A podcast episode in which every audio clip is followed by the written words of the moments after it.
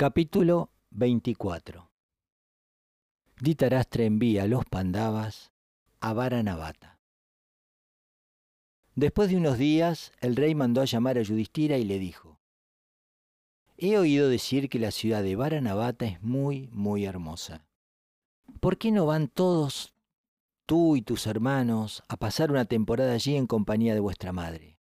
Diviértanse allí durante un año y después, si quieren, pueden volver a Astinapura.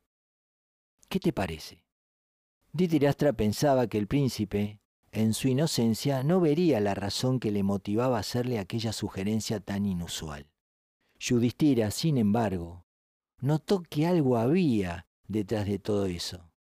Pero a pesar de su desconfianza, también se daba cuenta que no podía hacer nada y le contestó, Bien, complaceré tu deseo. Más tarde comentó el hecho con Bhishma, Drona, Vidura y otros más.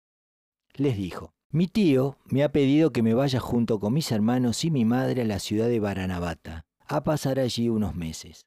Por favor, bendícenos y rueguen por nuestro bien.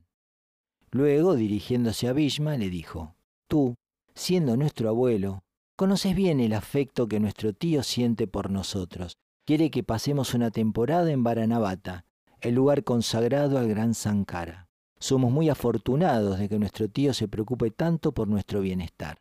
Estas palabras, llenas de sarcasmo, pretendían llegar al corazón de Bhishma, que era muy hábil en el uso del sarcasmo.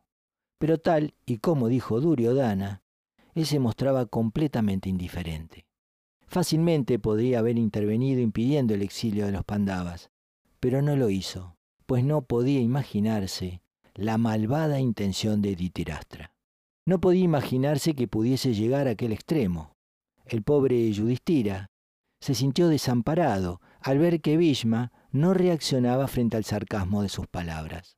Así pues, Yudhishthira, sus hermanos y su madre comenzaron los preparativos para abandonar el reino cambiando su residencia a Varanavata.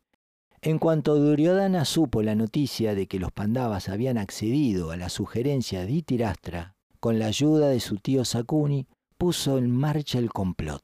Inmediatamente mandó a llamar a Purochana, uno de los ministros de la corte de su padre, y cuando estuvo a solas con él, asegurándose de que nadie le iba a oír, le tomó la mano derecha y le dijo, El mundo entero y todas sus riquezas me pertenecen a mí. Para mí eres un ser tan querido y cercano como mi padre. Ahora tienes la oportunidad de compartir conmigo este reino y no quiero guardarte ningún secreto. Si quieres puedes ayudarme ahora que te necesito. Sabes que mi padre le ha pedido a los Pandavas que se vayan a Varanavata. Pues bien, quiero que partas inmediatamente en dirección de Varanavata en una carroza tirada por los caballos más veloces y allí construyas un palacio para los Pandavas. Tienes que decorarlo con los ornamentos más exquisitos ha de ser una morada adecuada para albergar a los príncipes. Pero escucha, tienes que construir la casa con materiales muy inflamables, tales como paja y cera. Tienes que ocultar en las diferentes habitaciones vasijas conteniendo aceite y mantequilla. La casa tiene que estar acabada para el momento en que lleguen a Varanavata. Tienes que perfumarla para que no se note que la casa ha sido construida con tales materiales. Luego, humildemente, te acercarás a los pandavas y les pedirás que moren en ella, diciéndoles que el rey ha mandado a construir la mansión especialmente para ellos, deseándoles una estancia confortable en la ciudad. Tienes que inspirarles confianza. Una vez que hayan estado residiendo en la casa por algún tiempo, sin ninguna sospecha ni recelo al respecto, tienes que prenderle fuego.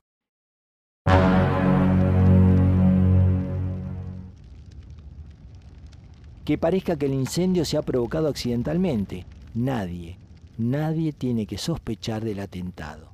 Quiero que este plan tenga éxito.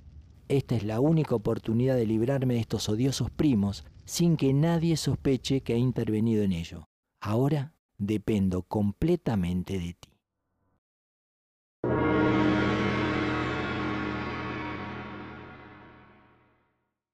Puro Chana le aseguró que cumpliría sus deseos al pie de la letra, e inmediatamente se puso en camino a Varanavata para comenzar la construcción de la casa. la edificación de una forma muy elaborada sin que pudiera prestarse a sospecha por su aspecto exterior. La noticia de que Ditirastra le había pedido a los pandavas que se fueran a Varanavata por un año se extendió como el fuego. La gente estaba muy triste.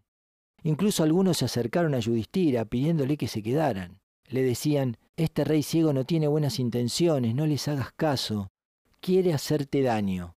Yudhishthira los tranquilizaba, les decía, siempre ha sido mi norma obedecer cualquier cosa que me pidieran mis mayores. Dado que somos huérfanos, Titirastra es nuestro padre y es mi deber obedecerle. Por favor, deseadnos fortuna y dejadnos ir a Varanavata. Con lágrimas en los ojos, los habitantes de la ciudad los acompañaron un trecho del camino y luego se despidieron de ellos. Vidura, sin embargo, los acompañó hasta cierta distancia, pues quería poner en sobreaviso a Yudhishthira. Le dijo,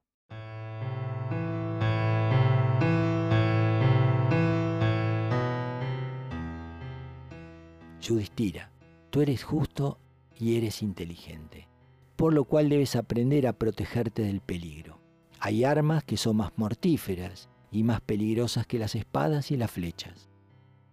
Incluso durante los terribles días del invierno, la rata sabe cómo protegerse cavando un hoyo en la tierra. Un hombre inteligente debe saber cómo protegerse del fuego, incluso aunque aparentemente no haya forma de hacerlo. En eso, el hombre debe aprender de la rata. Después de eso el camino será claro. Las estrellas estarán siempre ahí para mostrarte el camino. Si estás alerta, nada, nada podrá hacerte daño. Vidura le habló en dialecto mlechavaya, que muy pocos conocían. El desdichado príncipe Yudhishthira inclinó la cabeza en reconocimiento por tales palabras, tras lo cual emprendió camino hacia Varanavata. Vidura sentía que se había quitado de su mente una tremenda carga y haciéndoles una señal de despedida, regresó de nuevo a Astinapura. Ya una vez en camino, Kunti le preguntó a Yudhishthira, ¿qué te dijo Vidura? Supongo que si te habló en ese extraño lenguaje era porque no quería que la gente supiese lo que te estaba diciendo. Pero si no es un secreto, por favor, dime qué te dijo. Yudhishthira contestó, me estaba previniendo contra el fuego y me dijo que luego mi camino estaría claro con la ayuda de las estrellas. En sus palabras se podía adivinar que algún peligro nos espera en Varanavata. Parece que nuestros nobles primos, e igualmente nuestro noble padre, no se atreven a luchar contra nosotros a campo abierto, por lo que supongo que estarán tramando alguna trampa en contra de nosotros. Ya veremos qué ocurre. En cualquier caso, nuestro tío siempre nos protegerá. Después de viajar durante ocho días, por fin llegaron a la ciudad de Varanavata, conocida como la ciudad del señor Sankara.